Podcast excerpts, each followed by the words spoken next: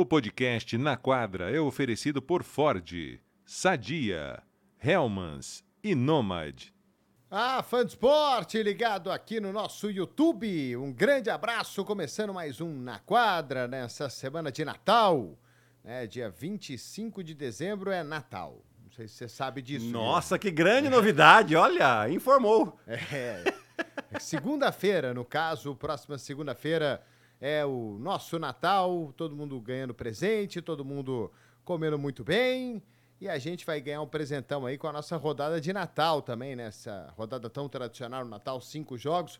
Vamos falar disso aqui no nosso Na Quadra, mas a NBA, ela acontece tanta coisa todo dia que a gente tem mais coisa para falar, né? Opa, e, e, quanta coisa, né, que a gente tem para falar. Tem volta de Jamoran, tem uh, o Jalen Brown provocando o Stephen Curry, tem o Draymond Green três pelo menos três semanas fora aí, vai passar por um aconselhamento. Seria isso uma terapia para controle da raiva? Deve ser, né? Deve ser, né? Tem é. que ser. Ele tá, ele tá, tá, tá meio nervoso. tá meio nervoso. Pois é, o pessoal na NBA, eles estão meio nervosos, assim, né? Pois é, gente. Eu, eu acho que a NBA ela devia ter uma semana ali pra galera sair pra pescar. é, a semana de folga, ó, dia, da semana do dia 6 de janeiro ao dia 13, ninguém, não tem jogo, não tem nada. A gente vai todo mundo sair de barco e vão pescar, todo mundo relaxar volta todo mundo calminho. Isso, aproveita que vai estar iniciando os playoffs da NFL mesmo, deixa a galera prestar atenção lá, dá uma relaxada, pescaria, tranquilo. tranquilo. Eu odeio pescar, não sei se você gosta de pescar. Eu adoro pescar. Não, não sei, mas adoro. Tu não sabe, tem que saber pescar. Não, eu sei é? pescar de varinha. É só não. jogar a vara lá e é, esperar aquela, o peixe. Uma, varinha de bambu, não é aquelas com molinete. Isso aí não é comigo, não. Pescou, botou lá, lá botou a minhoca. botou a minhoca? Botou a isca, vai. a minhoca, minhoca. É minhoca. que é minhoca, não, não? Quando era criança, pescar com pão molhado. Pão molhado também. É. Também serve. E espera o peixinho pegar. Pois é. Bom, é... mas enfim, tá todo mundo nervoso, mas e falar em gente nervosa, né? O Jamoran, o Jamoran voltou.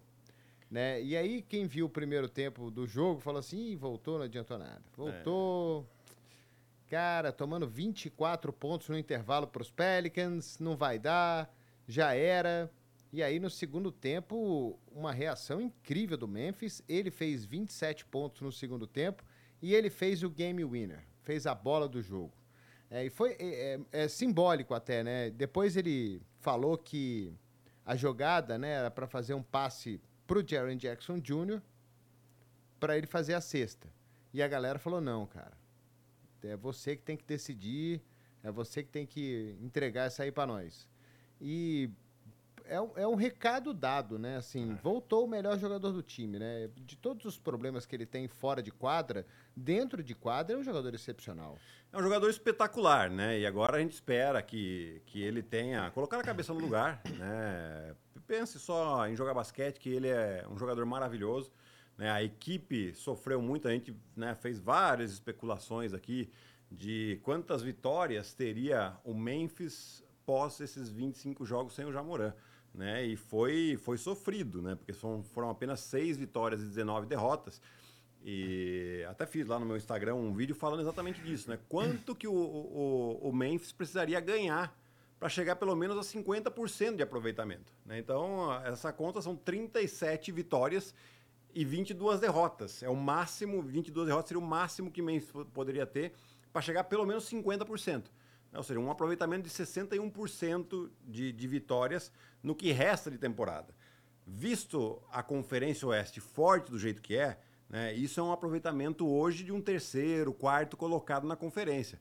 Então é muito difícil, visto que uh, não é só sem Jamoran que estava, né? O Marcos Smart ainda está fora, o Steven Adams está fora da temporada, o Brandon Clark não acredito que volte, se voltar é muito lá para o final dessa temporada também. Então você tem vários desfalques ainda desse time, né? É, mas assim, a primeira vitória ela é muito é, encorajadora, vamos colocar assim, né? Porque mostra o Jamoran jogando num nível altíssimo ainda, parece que ele não ficou oito meses sem jogar, né? É, e principalmente poder de decisão. O ataque do Memphis era o trigésimo antes desse jogo aqui. Né? O time também era o 27 em pontos em contra-ataque. Dois dos principais pontos fortes do Jamoran. Né? Então você tem aí é, eles melhorando esse ataque. A defesa continua sólida, 11 em eficiência defensiva, não é, não é excelente, mas está é, entre as melhores, aí vamos colocar, né? É, mas o ataque que era realmente é, onde a equipe estava sofrendo e, e, dependia muito do, do Desmond Bain, do Jaron Jackson Jr., que é, ainda sofre muito com problemas de, de faltas. É, e agora você tem um terceiro jogador que provavelmente vai ser o principal jogador pontuando, que é o Jamoran. Pois é, e você olha, eu, fiz alguns jogos do Memphis aí essa temporada e é, era um time fraco, né? Era um time que faltava talento para esse time. E assim, os jogos que eu fiz, o Memphis ia lá, endurecia o jogo, eram três quartos, uma defesa forte, eles pressionando o tempo inteiro, um aproveitamento não muito bom no ataque, né? Aliás, um aproveitamento bem ruim no ataque. É, Jaron Jackson e Desmond Bain tentando carregar um piano enorme ali para fazer ponto mesmo. É, teve uh, um jogo que eu, um dos jogos que eu fiz, o Bain fez logo cedo no jogo três faltas ali, ficou um bom tempo fora. Aí quando ele voltou no quarto quarto, ele fez, sei lá, 19 pontos seguidos, é. alguma coisa assim. É, encostaram de novo no placar. E aí parece que quando o adversário meio que acelera o ritmo, né, na hora do vamos ver, aí eles não dão conta. Né? Nem essa pressão defensiva, nem nada disso. Daí o retrospecto ruim de seis vitórias e 19 derrotas. Eu vi um, gráfico aí falando que o Memphis tem 0,6% de chance de chegar à pós-temporada. Eu, para mim, tem 0% de chance de chegar à pós-temporada. É, se eles jogassem no leste, ah, eu sim. acho que eles teriam um pouco mais de, de, de oportunidade de chegar à pós-temporada. No oeste é muito difícil. É. Se bem que no oeste a gente vai eliminando alguns times, né? O San Antonio Spurs, o Portland Trail Blazers, aliás, Portland ganhou do Phoenix ontem, esse Phoenix Suns também, hein? Tem hora Nossa. que tem hora que pega a bola, o chuta-chuta, parece que é o novo brinquedo da estrela, o chuta-chuta. né? Quem pega a bola arremessa e erra. Impressionante. É, três vitórias nos últimos dez jogos para Phoenix. É, o, Utah Jazz, né? E o, e o Memphis, né? Então sobrou 11 times aí para 10 vagas. Uhum. Né? Sendo que Golden State é esse último time que a tendência, né, pelo, pelos jogadores que eles têm, a tendência é melhorar. Sim. É, e você não. O Clippers engrenou, é, Denver, o próprio Phoenix tem muito talento, é difícil acreditar que esse time vá, vá, vá fazer algo diferente de, de, de não se classificar para os playoffs, né? Seria uma, uma, tremenda gafe, né? Então é, é óbvio que eles vão classificar para a pós-temporada. Denver é o atual campeão. Oklahoma e Minnesota são dois times jovens surgindo muito bem. Sim. O Lakers tem LeBron e Anthony Davis, que apesar de alguma inconstância aqui e ali, é difícil também acreditar que esse time não vai, não vai pegar playoff. Né? Então, Memphis fica numa situação muito ruim, porque o retrospecto já é horrível. Mas é, para mim, algo muito bom, assim, porque o mundo não. O, até, o final não ir para os playoffs nessa temporada não acabou o mundo. Não. Né? Esse time é um time extremamente jovem. Exato. Né? É um time extremamente jovem que passou por um momento por conta de uma bobagem que um jogador fez que prejudicou a temporada inteira. Mas não é o fim do mundo. Então, Memphis precisa ajustar tudo aí para chegar para a próxima temporada muito forte. Foi um time muito forte no ano passado. Então, jogar bem o resto da temporada, jogar para tentar classificar mesmo, né? claro. né? ganhar para ganhar os seus jogos, né? E usar isso aí também para ver o que, que o time pode pode melhorar, o que, que pode trazer de jogador, quais são as posições, um banco aqui e ali, para chegar no próximo ano, aí sim muito forte. Né? Então, é, não é o fim do mundo para mim, para Memphis, porque é um time estranho. Se fossem jogadores que estivessem no final da carreira, se fosse o, Lakers, por exemplo, que tivesse aí. Ano passado até começou, né? Sim. 2 e 13, né? Sim, mas, sim. É, mas, mas, mas, começar jogadores mais pro final da carreira, aí beleza, né? Aí já é um a gente tem que lembrar, né, Ari, que esse time nas últimas duas temporadas terminou em segundo na Conferência Oeste. Depois, claro, não, deu muita sorte nos cruzamentos aí de playoffs, né? Nesse ano que pegou o Lakers, uh, o Lakers se recuperando, jogando muito bem, terminando muito bem a temporada regular. É, mas é um time que tem muita qualidade, pecava pela inexperiência, por essa juventude.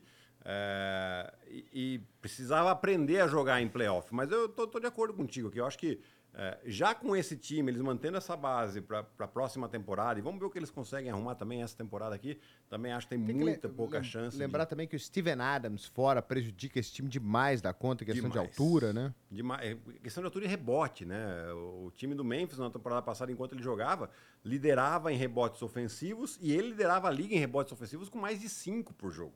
É muito rebote ofensivo. Né? Então, e isso dá uma segurança para o time também. É, mas é um time que é muito bem treinado. O Taylor Jenkins é um ótimo treinador, faz com que esse time defenda muito bem sempre. Né? E ele consegue extrair o, o máximo desses caras. Ele precisa também, é questão que eu falo sempre, o técnico também melhora. Ele precisa melhorar em questão dos playoffs, né? De como dos ajustes que ele faz, principalmente durante o jogo, de, de trazer uma tranquilidade, de trazer uma mentalidade mais forte para o time. Em questão de, é, sabe, pessoal, vamos ficar quieto, vamos jogar. Né? Vamos, vamos baixar a bolinha aqui, vamos fazer o nosso, que na quadra, a, nossa atitude na quadra vai falar muito mais que a nossa boca. Né? Eu acho que é isso que ele precisa também passar para os atletas. E aí, eu acho que esse time ele tem assim muita margem para melhorar ainda nos próximos anos. É um time, como você falou, jovem. No ano, no ano que vem, praticamente todo o time vai estar tá em, vai tá em quadra. Tem aqui alguns jogadores que são opções do time, que um é o Luke Kennard, você tem o Zaire Williams, Zaire Williams, né? É, Zaire Williams. Também é a opção do time, é, mas é, é um Não jogador. São estrelas, que... né? O Kennard é um jogador importante porque o aproveitamento dele na bola de três é algo fenomenal. Né? Exato, né? Mas uh, o Zaire, ele é, ele é um jogador que, quando acabar o contrato dele, se, se o, o Memphis não oferecer uma extensão, ele vai ser um agente livre restrito, então eles podem renovar. Né? Então e você não são tem jogadores caríssimos. Né? Não, e você tem um núcleo. Eles têm uma, uma folha alta, né? Porque você tem o, o Jamoran ganhando muito bem, o Jaren Jackson ganhando muito bem, Marcos Smart que chegou. É, mas são jogadores sólidos, extremamente sólidos. O Desmond Bain também é outro jogador é, muito interessante que vai começar a partir do ano que vem um contrato novo, teve a extensão dele. Né? Então, assim, é, é um time para a gente ficar atento. Para a gente ficar atento. É, é claro que a gente, a, a, os olhos de toda a NBA estão voltados para o Jamoran e principalmente para as atitudes dele fora de quadra. Porque a gente sabe que dentro de quadra o jogador é um espetáculo. Ô Gui, você que foi o rei do giro, fala sobre essa última jogada, porque eu achei impressionante, assim, o giro, a gente tá vendo aí, não é essa, né? Não. Mas é, esse giro dele, acho que é o Herbert Jones que tá marcando ele ali. É, que é um ótimo defensor, é, né? E aí, quando ele gira, ele deixa o defensor, a, a, a, ele tira o defensor de perto dele, né? Tira o cara da marcação. E aí ele tem espaço para fazer o arremesso e, e, e, e verdade... mais livre. E o cara ainda chega atrasado. Eu, eu, na verdade, eu fiquei na dúvida ali se o juiz marcou a falta. Porque o nome do zero, Memphis ganha e não sei se é. o cara marcou a falta ou não. Acho que não. Acho mas... que não. Acho que não também. Mas, é, na verdade, ele tem um primeiro passo muito forte. Né? Ele, então, e o Herb Jones faz um bom trabalho fechando esse primeiro passo. Mas você percebe que esse primeiro passo dele é exatamente para o Herb Jones fazer isso, porque ele já pensou, falar, ah, ele vai vir para cá, eu vou, vou, fazer esse giro. A hora que ele faz o giro, ele consegue juntar o pé, e aí, uma aí, vez ó, aí, no alto, né? É, olha lá como ele faz muito bem. Opa! Ele joga o defensor para um lado para dar o giro e conseguir juntar os pés. No alto, é um jogador muito difícil de ser marcado, porque ele salta muito e tem esse floater, né? Por mais que ele está contestado por dois jogadores, ele está no movimento, ele está no ritmo e é difícil de defendê-lo. Né? Então é, é, um jogador realmente é, fora, fora de série e a gente espera de ver ele só em quadra agora. Notícias dele só de dentro de quadra. Agora, falar em. Não foi game winner, né? Mas para a gente mudar de assunto para ir para Golden State Boston aqui.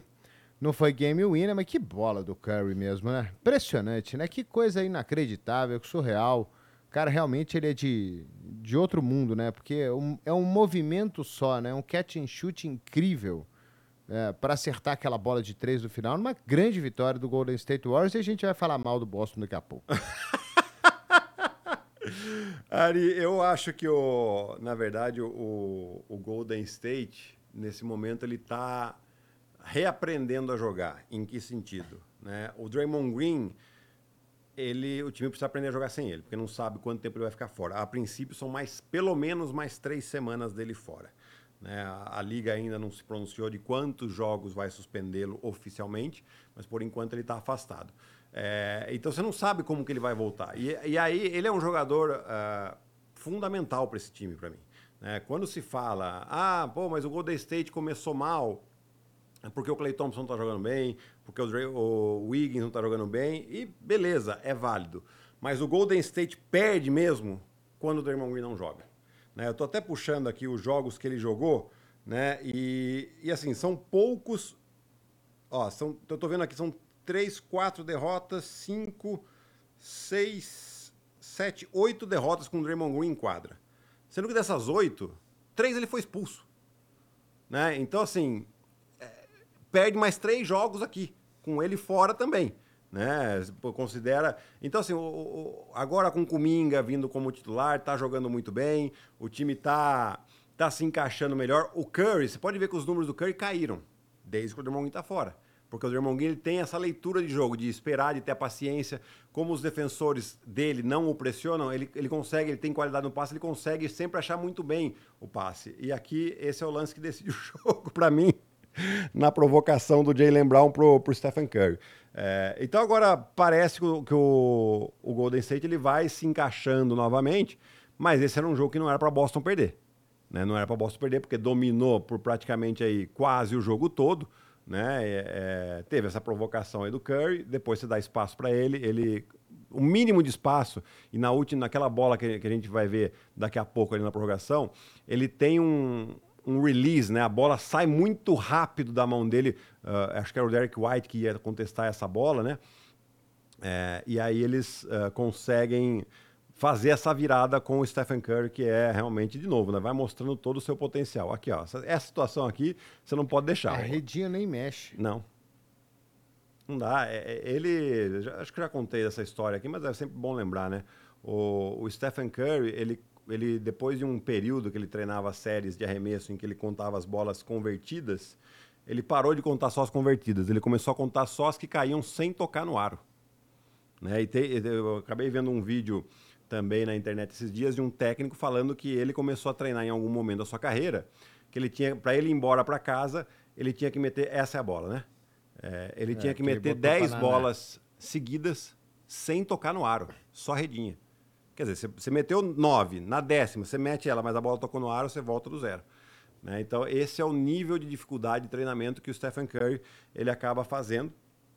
É... E, assim, a esperança do, do Golden State passa, obviamente, pelo Stephen Curry estar tá jogando bem. É, uma vitória emblemática também para os Warriors, né? Mostraram resiliência para poder voltar no jogo. Então, era, era uma, foi uma vitória contra o melhor time da NBA, né? É, Sim. Eles e Minnesota estão empatados, né? Mas Boston, em teoria, é um time melhor do que o, o Timberwolves. Sim. Então, é uma vitória contra o melhor time da NBA, de virada, levando o jogo para prorrogação, sofrido, né? Com...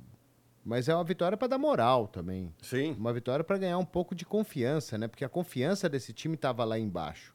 Porque foram muitas críticas em relação ao Golden State Warriors uh, pelas coisas que o Draymond Green fez e também pelo basquete que o time estava jogando, porque o time não estava jogando bem, né? Tanto que o Andrew Wiggins foi para o banco, o, Clay Thompson foi extremamente questionado, já chegaram a cogitar que o Clay Thompson podia entrar em uma possível troca aí pro, dos Warriors porque o contrato dele vai acabar, né? Então, assim, o, o questionaram o trabalho do Steve Kerr, uh, como, como chefe, como líder desse time uh, já há tanto tempo. Então era um time que estava muito perturbado por, por críticas. Eu não sei o quanto isso influencia é, negativamente de, nos jogadores mesmo, porque eles estão acostumados com esse negócio, mas assim, a, a, não é normal e nem comum você ficar batendo no Golden State Warriors desde que eles começaram a, a ganhar títulos. É. Né? Desde que eles começaram a ganhar título na temporada que os caras machucaram, mesmo com o título que eles perderam lá pro para o Cleveland e depois para Toronto, nunca foi um time alvo de críticas. Né? Sempre foi um time que foi muito elogiado Sim. Por, por, por todos. Né? Pelos jogadores que tem, por tudo que esse time fez, por toda a dinastia que eles criaram. Então é um momento diferente que eles vivem, assim, um momento psicológico diferente. Né? Então eu não sei quanto influencia nos caras lá, durante, no dia a dia, no treinamento deles, mas eu imagino que não deva ser legal, né? Você passar 10 anos ouvindo coisas boas e de repente você do, da noite pro dia, seu time vira um lixo e vocês são os piores do, do, do Oeste aqui. Então, uma vitória contra um grande time para dar um pouco de moral. Agora, vamos ver a sequência também, né? Porque não adianta nada ganhar de Boston e dois dias depois sair perdendo para. Quase que eles perderam para Portland. E eles jogam com quem É. na sexta-feira? Com Washington. É, esse jogo aí é, é um jogo para ganhar, né? Pois é, na Por verdade mais que agora. seja aí um jogo emblemático da volta do Jordan Poole para São Francisco e tudo mais. Aliás, pode ser meu último jogo na ESPN isso aí. pode ser, pode ser que depois extremamente perigoso. pode ser que depois desse jogo aí eu sábado eu já tenha Seja convidado. seja convidado a, porque eu- bom, vamos torcer pro Bilal não jogar, né? não jogar tanto, né? É, pra ficar uns 10 minutos em quadra só. Agora, se o Bilal sair de titular, aí já não. E se o Bilal meter três Eu bolas? acho que eu vou mandar uma mensagem pra chefia antes. Falar, ó, é o seguinte. Hoje tem jogo do Bilal. Tá? É. Ari, falando do calendário do Golden State, é, nos próximos 10 jogos, 9 eles jogam em casa. O único jogo fora é o jogo do dia do Natal contra Denver, é um jogo extremamente difícil, né? Mas aí eles vão jogar contra Washington, Portland, Miami, Dallas, Orlando, Denver de novo em casa, Detroit, To- é, Toronto e Pelicans. Quer dizer, você tem uma sequência aí que dá para realmente o time se recuperar, né?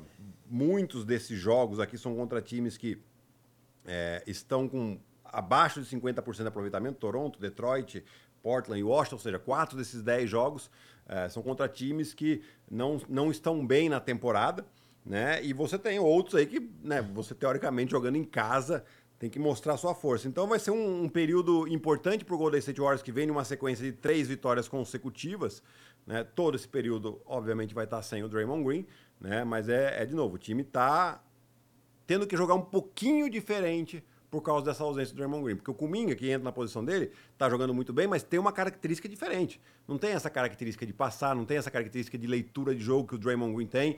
Ele vai meter mais pontos, provavelmente tem mais qualidade para meter mais pontos que o Draymond Green, mas a presença do Draymond Green, ela faz esse time mudar no aspecto ofensivo e principalmente no aspecto defensivo, onde ele, ele é ainda um dos melhores defensores da liga e ele contagia toda a defesa do, do Golden State para subir mais a pressão na bola. É, eu ainda acho que Golden State precisa de um para brigar por título mesmo nesse Oeste aí contra os times que a gente está vendo, né? Que, que, que a gente está vendo? A gente vê um Denver com o Jokic, a gente vê o Minnesota com dois caras muito grandes, a gente vê o Lakers com o Anthony Davis, né? Eu, para mim, é, Minnesota, né? Você falou do Minnesota? Minnesota com É. o Gobert Towns, é, o, o próprio o próprio Phoenix Suns, Sim. né, que é um time alto, né? O Kevin Nurkic. Durant é um cara alto, o Nurkic está jogando muito bem, né? O Bosnio Nurkic. Sim. Mas enfim, eu ainda acho que eles precisam de um ala grande para fazer um parzinho ali com o Looney. Eu não sei aonde que eles vão buscar esse cara. Também não sei. Né? Não, não sei muito bem, eu não consigo olhar para a liga agora em 30 segundos e, e ver onde eles podem é, trazer alguém, fazer uma troca, sei lá, entregar umas escolhas de draft para alguém que está lá embaixo, para trazer alguém grande. Mas com, com, com quatro pequenos e o Looney, eu acho que fica muito. O playoff do ano passado contra os Lakers mostrou isso, né? O Mostrou. Anthony Davis foi extremamente dominante naquela série. Né? Então eu não, eu não consigo ver esse time numa série grande de sete jogos, com todo o talento que esses caras têm, ganhando de times com, com mais forte fisicamente. É, é, e, e eu acho que você foi perfeito Ari, porque assim, o próprio Lakers, na temporada passada, eles ganham do Memphis sem o Steven Adams e o Brandon Clark. Depois ganham do, do Golden State com esse time mais baixo. Ou seja, eles se aproveitaram muito da, da altura do Anthony Davis e do LeBron James. Né? É, é, o Jared Vanderbilt é um cara alto. Então, ne- nessa questão do tamanho, os rebotes foram importantes. Por que, que eu falo isso? Porque quando eles enfrentaram um time mais alto, claro, com muita qualidade, que é o Denver, o Lakers não conseguiu, né, não conseguiu ganhar nenhum jogo. né? Então você tem esse fator, volta a ser importante na NBA. O tamanho está voltando a ser importante. É claro que a gente não vai ver, é difícil a gente ver é, os pivôs clássicos dos anos 90, dos anos início dos anos 2000, né? Mas é, o tamanho está cada vez mais importante. O próprio Chet Holmgren, ele é magrinho, mas o que ele está fazendo de proteção de área é um absurdo. Né? Então tá jogando muito bem também. É, eu também acho que eles deveriam. é, tanto é que o Terence Davis, que é o calor, escolha número 58 do draft esse ano, tá tendo espaço. porque eles estão precisando. Né? Imagina um cara número 58 no draft, você não imagina que ele vá jogar tanto. Né? É, mas é uma necessidade que o time tem. E ele tá, tá, indo, tá jogando até bem. Não acho que ele tá jogando mal, não. Para aquilo que o Golden State precisa, ele não precisa de um cara pontuador. Ele precisa de um cara que tenha centímetros e que, que ocupe espaço dentro do garrafão.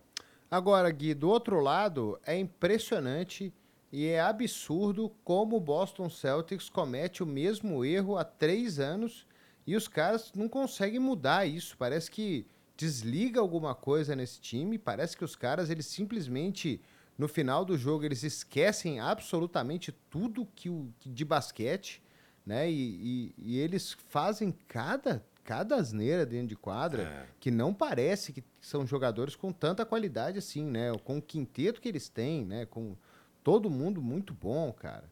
E aí, no final do jogo, é é, é, é, a individualidade, é um time que não compartilha a bola, é um time que não se movimenta dentro de quadra, é um time que fica parado, é um time que fica olhando, um olhando para o outro, esperando o outro decidir.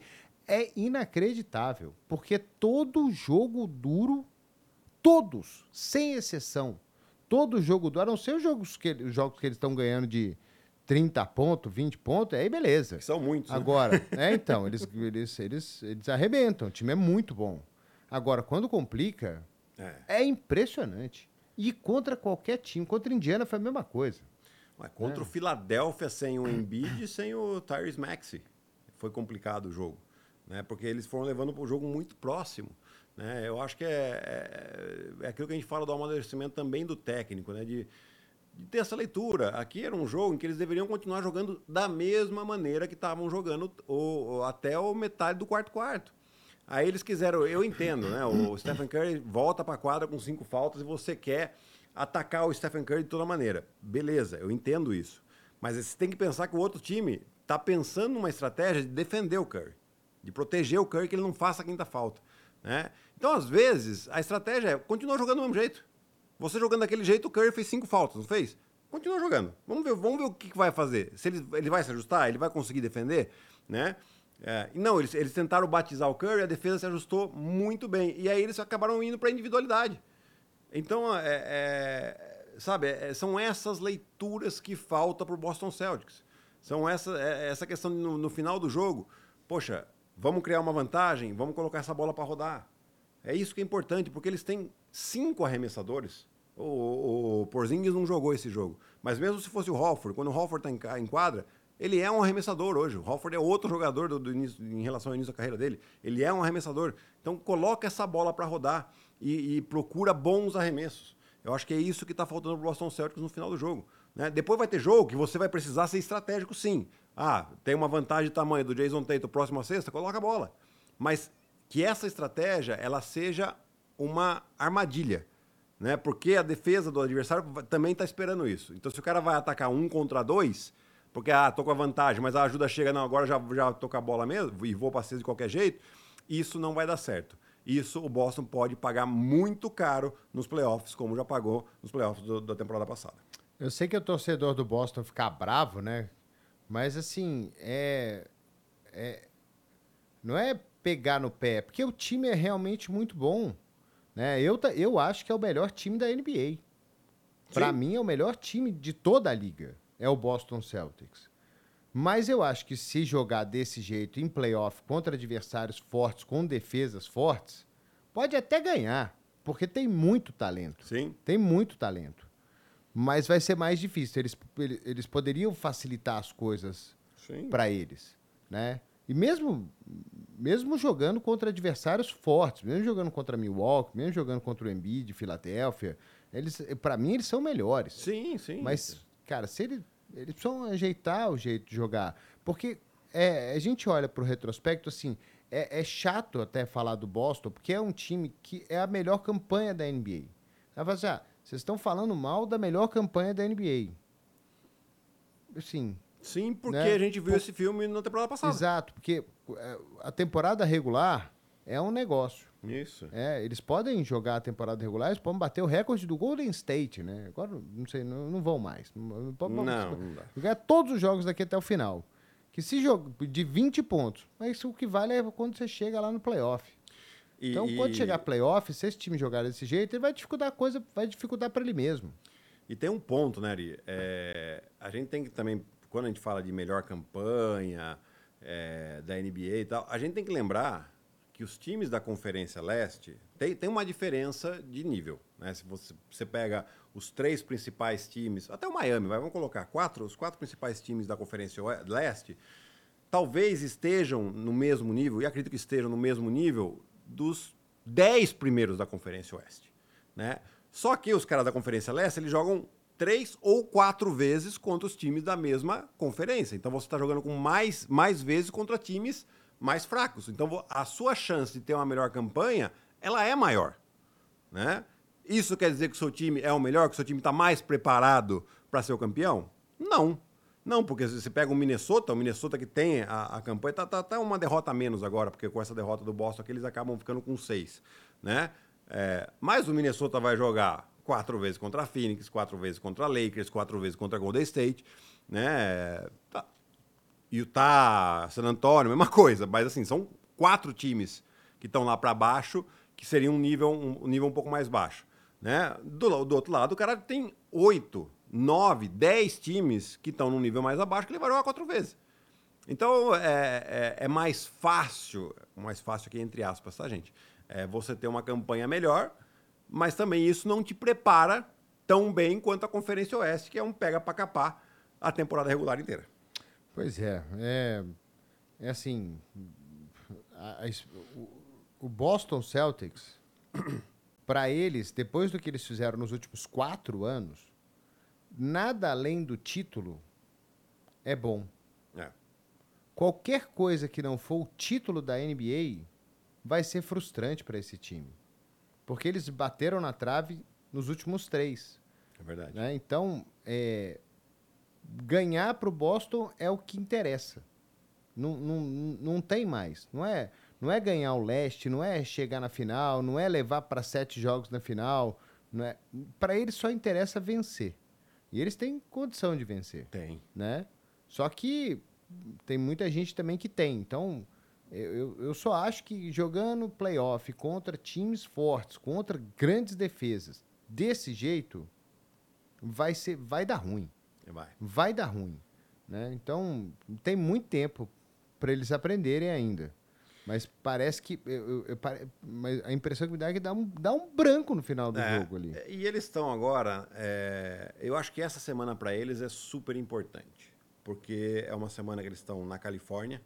Então eles jogaram ontem contra, ontem contra a Golden State. Hoje, é o jogo que a gente transmite, né? É o Sacramento e Boston meia-noite. Contra Sacramento hoje. É, no dia 23, que é no sábado, eles jogam contra os Clippers e no 25 contra os Lakers. São quatro jogos fora de casa muito duros, porque são quatro times que têm aspirações grandes uh, nessa temporada aqui. Uh, apesar do Golden State estar um pouco lá para baixo, os outros três times estão muito bem. É, então, é, e são jogos fora de casa que você vai ter que mostrar um poder de fogo enorme principalmente na, na hora da decisão.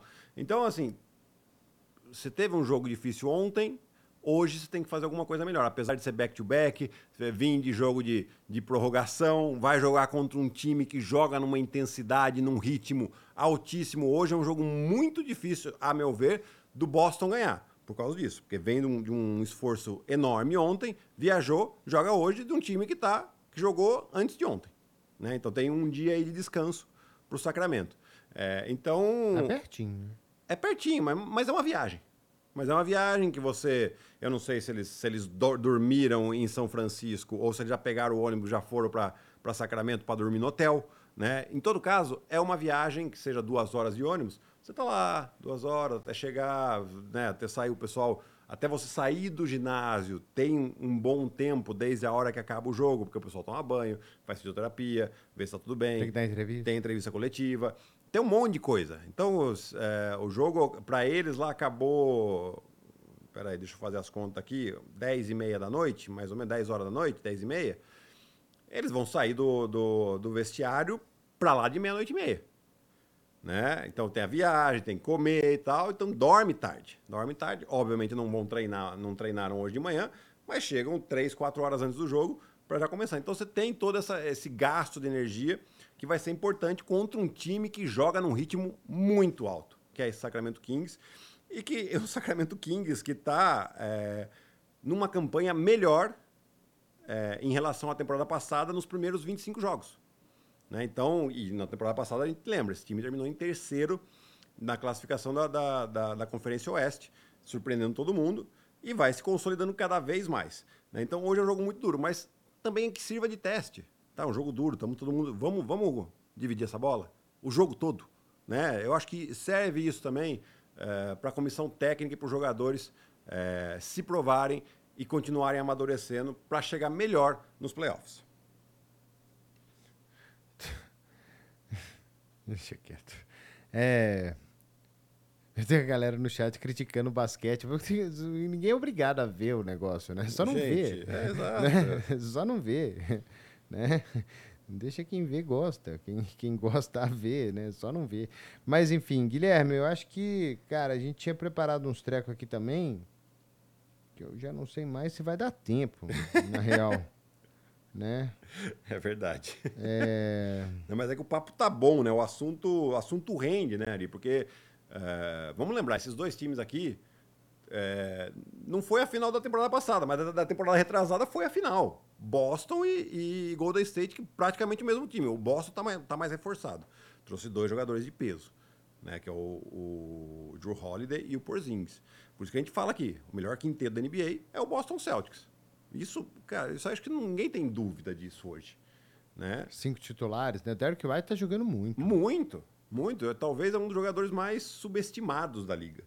Né? Porque é um cara que é, defende muito bem, também joga com uma intensidade espetacular e sabe jogar na sobra. Porque ele sabe que ele não é a primeira opção do ataque. Nem a segunda, nem a terceira. Mas ele jogando na sobra, muitas vezes ele é o cestinha. Esse jogo de ontem ele fez 30 pontos né? Sendo jogando na sobra, jogando na, quando a bola gira. Então é, é, essa força que o Boston tem que entender, os jogadores têm que entender. Quando a bola gira, a gente tem o Derek White, que provavelmente é a quinta opção no ataque, sendo cestinha do jogo. Olha que coisa interessante, o YouTube aprendeu a fazer conta. É, o Saquinho mandou lá que os Celtics estão com muito problema pensando em playoff. E aí deu, tá lá, ó, 73 a 27. Ele aprendeu a chegar a 100% e não só a 99. Mas para 72%, o Celtics tem problemas, muitos problemas pensando em playoff e 28% não. Pois é. O Rei do Café perguntou para mim quem é melhor, Lakers ou Clippers? Com argumentos ainda. Exige argumentos, hein? Ah. Cara, o Clippers está muito bem, né? Parece que o Tailu realmente está conseguindo encaixar esse time. É, eu acho que principalmente a partir do momento em que o Clippers entende né, o, que quem tem que arremessar mais é Kawhi e Paul George e o Harden tem que ser a terceira opção, isso começa a funcionar melhor. Né? Mas eu ainda acho que o Lakers é melhor. Por enquanto. Pode ser que eu mude de opinião mais para frente, porque a gente vai vendo conforme os times vão mudando também. Né? Porque o, o Harden, para mim, perdeu qualquer benefício da dúvida. Né? Ele para mim, ele precisa se provar ainda em playoff. O Kawhi por Jorge, sim, tem muita qualidade. Não vou falar das questões das lesões, porque o Anthony Davis também do outro lado é um cara que a gente também não confia muito. Né? Então vamos, vamos deixar essa balança equilibrada. Mas eu ainda acho que o, que o Lakers está um pouquinho à frente por aquilo que fez, principalmente na temporada passada e nesse início de temporada. É. Bom, mas os dois times aí que mais estão chamando a atenção nesse Oeste é o Oklahoma City Thunder e e hoje o pessoal colocou o City Thunder num Tier 1 mesmo. É. é. Acabou a dúvida em relação. Acabou, acabou aquele negócio, ah, é, mais ou menos só. É, eu fiz o meu All-Star lá, o Shea é titular no meu All-Star Game. Quem são os outros quatro? Eu coloquei LeBron, Curry, Shea. ah, quem mais que eu coloquei? Eu coloquei. Que mais que eu Você coloquei? colocou alguém no Minnesota? Melhor time da temporada. Não. Deixa eu ver depois lá quem. Essa é boa, né? É, Jokic. Jokic. Jokic, pelo amor de Deus. Jokic e tem mais um. Doncic. Não, Doncic não foi, porque o Doncic é armador. Meus dois hum. armadores são... Kawhi, Paul George? Não, também não. É, eu, eu, é que eu, eu tô vou... vendo aqui pelos times. Kevin Durant. Kevin Durant. Kevin Durant. É, Kevin Durant, LeBron, Jokic, Shai, Shai e Curry. E Curry. Que o Shea massa. foi o primeiro que eu coloquei. Que maço. Que mim, para mim, pra mim o Shea Vou falar pra você, pra mim o Shea é MVP hoje. Olha, Eu votaria nele pro MVP. cara, eles têm a segunda melhor campanha do Oeste. É, é aquela coisa que é surpreendente, mas não é, né? Porque assim, é surpreendente porque é um time muito jovem. Mas Cara, o que a gente já viu esses caras cara. fazerem na temporada passada, e pra mim jogar ainda, volto a insistir nisso, jogaram com o freio de mão puxado no final da temporada, porque poderiam ter é, sido mais ambiciosos, inclusive ter brigado por, por playoff direto. Mas esse ano não. Esse ano você vê que o time já muda a chavinha e a chegada desse jogador do Chat Holmgren É o que faltava. é o que faltava. Cara, que, que time. E assim, é um time legal de ver, porque você tem o Jalen Williams, que não aparece muito, mas tá jogando demais.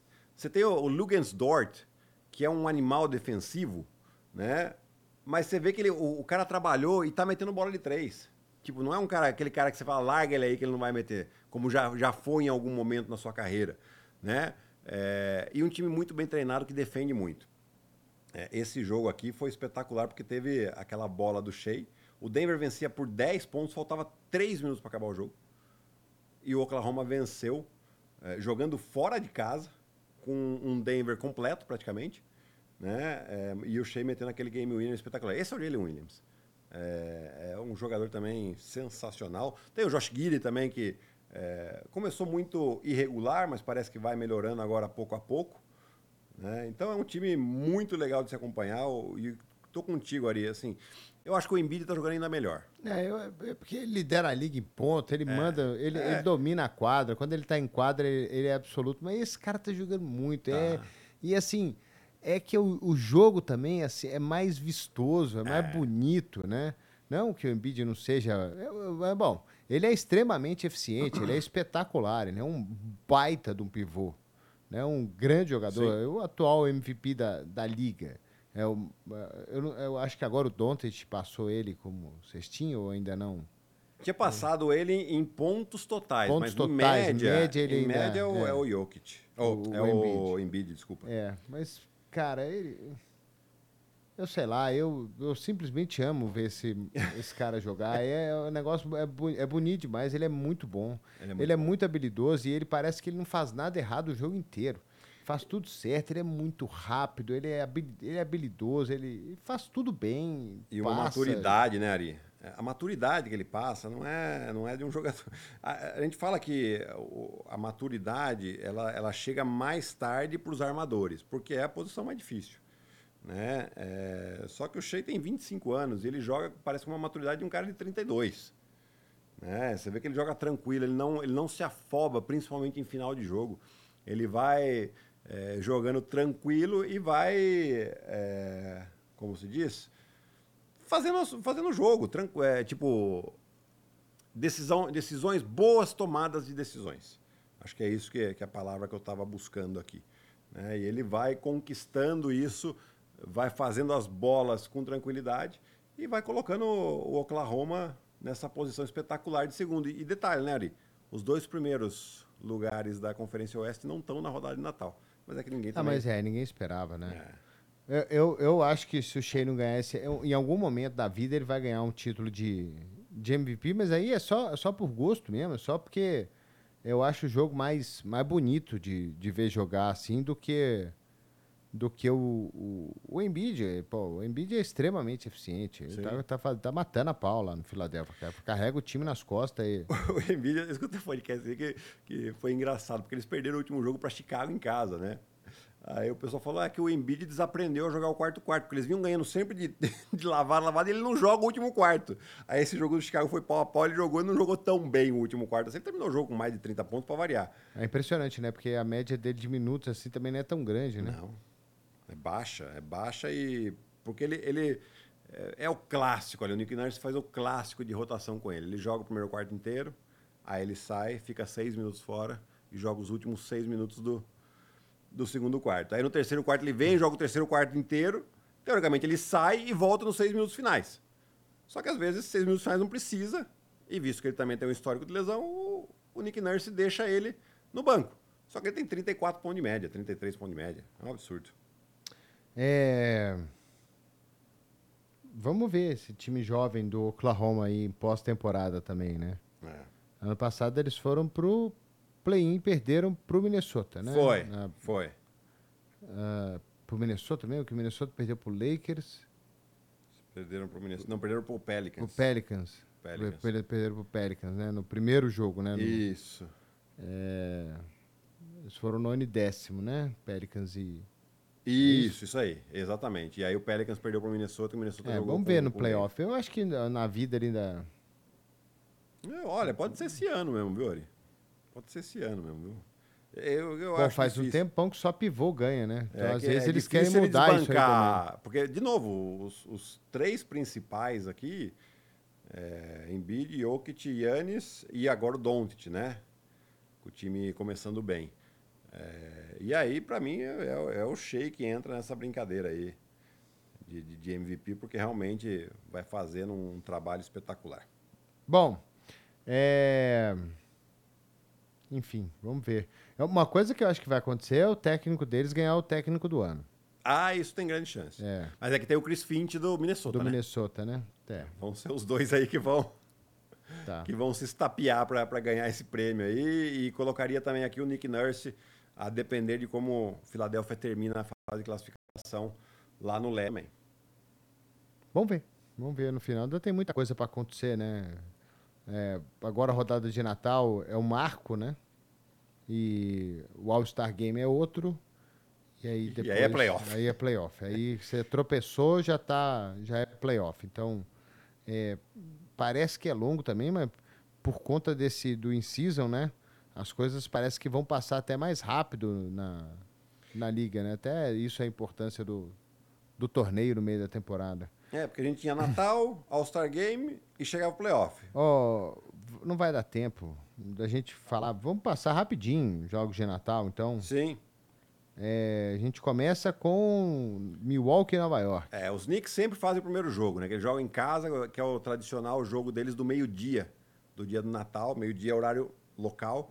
É, contra o Milwaukee Bucks, já jogaram duas vezes essa temporada, duas vitórias do Milwaukee. Lembrando que em um desses jogos o, o Jalen Brunson meteu 50 pontos. Mas ainda assim não foi suficiente, né? O Knicks está jogando um pouquinho melhor agora, né? Tá vendo uma viagem aí da Conferência Oeste com boas vitórias, vitórias importantes. É, mas o Milwaukee, e aliás, eles jogam duas vezes que eles jogam no dia 23 e no dia 25. Os dois jogos em Nova York, entre Knicks e Milwaukee. Os caras os cara, os cara parecem nós fazendo tabela, né? Acho que a maior surpresa, maior, você quer esperar. Pô, talvez o primeiro jogo dos caras tinha que ser no Natal, não. Bota os caras pra jogar a quarta vez no Natal, né? É verdade, vai ser o Pô, quarto jogo, já esse é não o joga quarto mais. jogo deles no, no jogo de Natal. É, depois tem Denver, Denver. E, e Golden State. Denver jogando em casa, super favorito, né? Mas a gente sabe que esses jogos de Natal, os jogadores também adoram jogar, porque sabe que tem uma estatística à parte, sabe que são jogos que vai para o país inteiro, né? Então vamos ficar atento aí a, a Stephen Curry e a Nicola Jokic, óbvio. E aí depois tem Lakers e Celtics. Esse é um jogo bom. aliás, é o jogo que a gente tá, né, Ari? É, aliás, e, e é o maior clássico aí da história da NBA. Vai ser o primeiro Lakers e Celtics desde que não marcaram a falta no LeBron? Ou teve outro depois? Eu acho que vai ser o primeiro. É o primeiro depois que não marcaram o tapa do Tatum no LeBron. Foi. Exatamente. Que teve a, aquela cena icônica do Pat Beverly mostrando na câmera fotográfica pro juiz o tapa. O Pat Beverly é um cara que quando aposentar ele podia ser comentarista, né? Eu acho que ele vai ser, Ari, porque já direto, assim, na- na- nas off-season, chamam eles. O pessoal chama ele lá no First Take, eh, em outros programas da ESPN, ele vai em podcast. E ele fala super bem, assim, é mó legal. Ele, o cara é entretenimento puro, né? Ele é demais. Ele é demais. Mas esse aí vai ser o jogão, né? Vai. O Lakers que, né, é até normal um e, é o- pouco a gente... e aí você chamou a atenção pro detalhe que é o quarto jogo do Celtics nesse, nessa excursão aí pra, pra Califórnia, né? É, e depois eles voltam para jogar em casa. É, vão ter jogado contra os Clippers no sábado, no dia 23. É, então, assim, vai ser um jogo bem interessante, mostrar a força. Outro, né? O LeBron também é outro cara que é, gosta dessas datas festivas, datas importantes. É, então, ficar de olho no LeBron. É, falando do Lakers, o Lakers, depois que ganhou o, play, o, o in-season, uma vitória e três derrotas. Né? Tem uma ressaquinha aí para os dois times que chegaram na final. Né? O, o, Indiana vem de quatro derrotas seguidas. E, e o Lakers... subiram o banner, hein? É, subiram o banner. Ah, tem que subir, pô. Tem, tem, porque é assim que vão dar o devido valor para esse torneio. Né? Eu acho que tem. Uma coisa é título de divisão. Ah, isso aí não conta nada mesmo. Mas, cara, esse, esse torneio aqui não vai ser o mesmo peso, óbvio, do título da NBA, do título da temporada. Mas é um título legal, um título que daqui 10 anos você vai ver como a gente vai estar tá falando desse in-season tournament, como vai ser uma coisa que os times vão dar cada vez mais valor. É... Depois é Miami, Miami. Filadélfia. É. É em Miami o jogo, né? Miami não me convence, cara. Eu deixo os caras loucos aqui. Que na ESPN tem um monte de torcedor do Miami. Os caras ficam bravos comigo, cara. Mas, não... Mas é você, legal. você foi estudar, né? As, as vitórias deles, né? Então, são 11 contra times abaixo de 50%. 11 vitórias e duas derrotas. Eles têm o quê? 14? É, uma né? coisa assim. 14? É. Perderam para Minnesota, né? Foi 15, 15 vitórias. 15. Mas então. É, peraí, só então, ver o último jogo, né? Talvez. É, o último foi contra a Minnesota. Que eles perderam, é. né? É. Tô procurando aqui. Mas é assim. Bom, a Debaio volta hoje, né? E o Tyler Hero acho que volta também, né? Não, eles já voltaram. Já voltaram? Já voltaram jogaram contra o último jogo? Eles jogaram contra a Minnesota? Tá.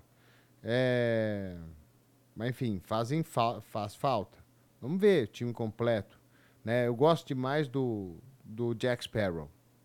Jaime Hackers. É, é igualzinho o Jack ele é, Sparrow. É, ele é. É, é o pirata do Caribe.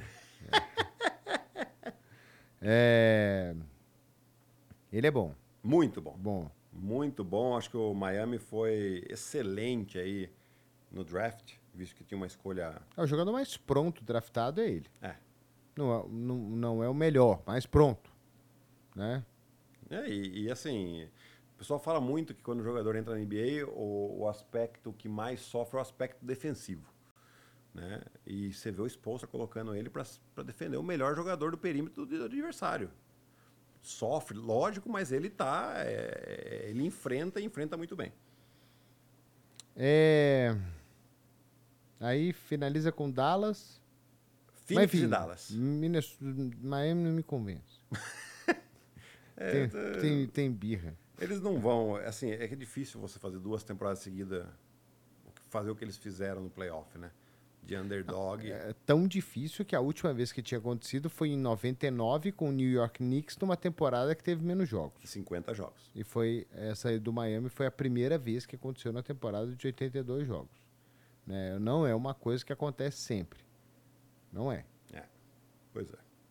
E aí Dallas e Phoenix, é, vai ser jogão isso aí. Vai. O Phoenix também, cara, eu vi o pedaço, eu, vi, eu, eu, porque no final eu fiquei vendo o Warriors. Uhum. Porque tava mais, um pouquinho mais legal do que Portland e Phoenix. Mas eu vi o jogo do Phoenix também, um, boa parte. É impressionante como o time vira o chuta-chuta da estrela, cara. Ah, é. E se a bola do Kevin Durant cai, beleza. Mas também se ela não cai, eu vou até ver aqui qual foi. Ele, porque ele fez 40 pontos no jogo, né? é foda falar do cara, né? Porque mas enfim, é mesmo, parece que é a mesma coisa que Boston faz, assim. Eles é, não, não tem o um padrão ainda, viu? Ele, é, ele fez foi, 40 ele foi, pontos. Ele foi top, ele foi 16 de 28, que deu a impressão que foi pior mesmo. Ah, não que foi ruim, eu lembrei que eu achei horrível ontem. Foi a bola de três dos caras que, não, que foi terrível. É, só cinco, né? É. Em 23 tentados. E eles tomaram a virada do Portland, assim, porque eles estavam ganhando, né? Eles chegaram a ganhar o jogo de 16 pontos. Eles tomaram a virada do Portland, estavam ganhando 16, chegaram a perder por 14. É, o Shannon Sharp acabou saindo do jogo, não voltou mais. E os caras ganharam o jogo, cara. Pois é. Mesmo fora de casa, você tá brigando aí para um oeste incrível tem ganhado o Portland. Não pode. São, são, é, nessa Conferência Oeste, esse, esse tipo de jogo, o pessoal vai, vai sentir lá na frente. Vai sentir que se fala, ah, se eu tivesse uma vitória a mais, ah, aquele jogo eu perdi pro Portland. Vai ser esse tipo de mas, coisa, esse sentimento Mas também que acho ter. que esse time aí é, é, é, é mais aquela coisa assim. O Bill também dá um azar danado, né? Volta aí, torce o tornozelo. E. Mas, sei lá, eu acho que eles estão muito na expectativa de juntar os três e ver o que, que dá. E enquanto não junta os três, eles estão meio que empurrando com a É, barriga, assim. É, Sabe? dá Tipo, essa impressão mesmo. é, não tem um. Sabe? Resolve aí no, resolve aí no talento.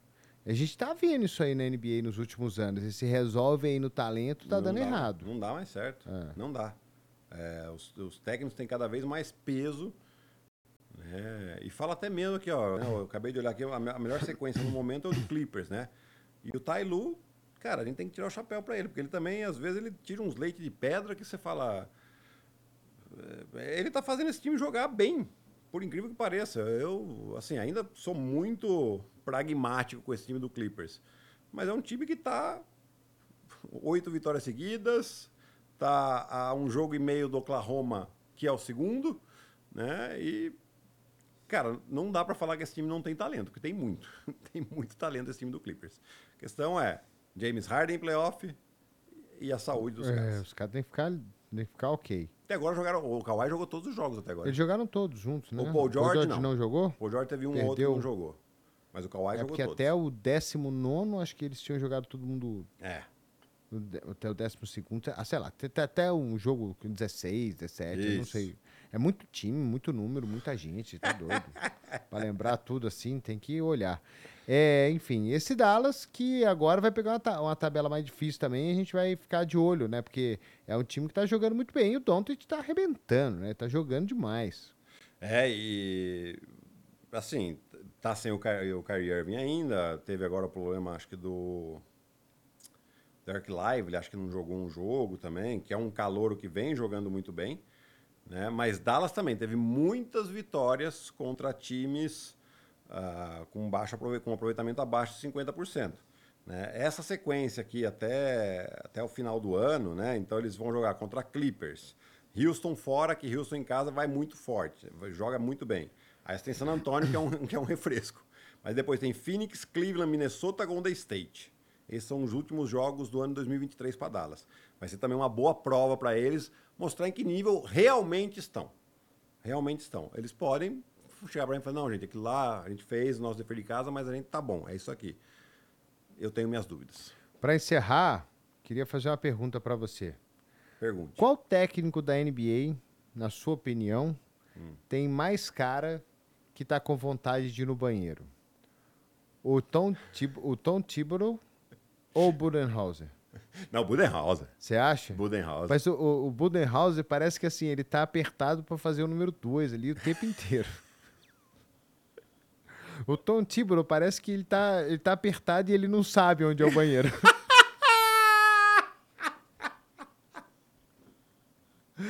Já percebeu? Quando a câmera pega, ele tá assim.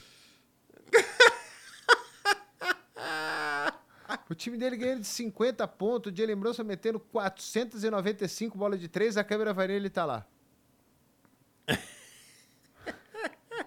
É muito carisma, né?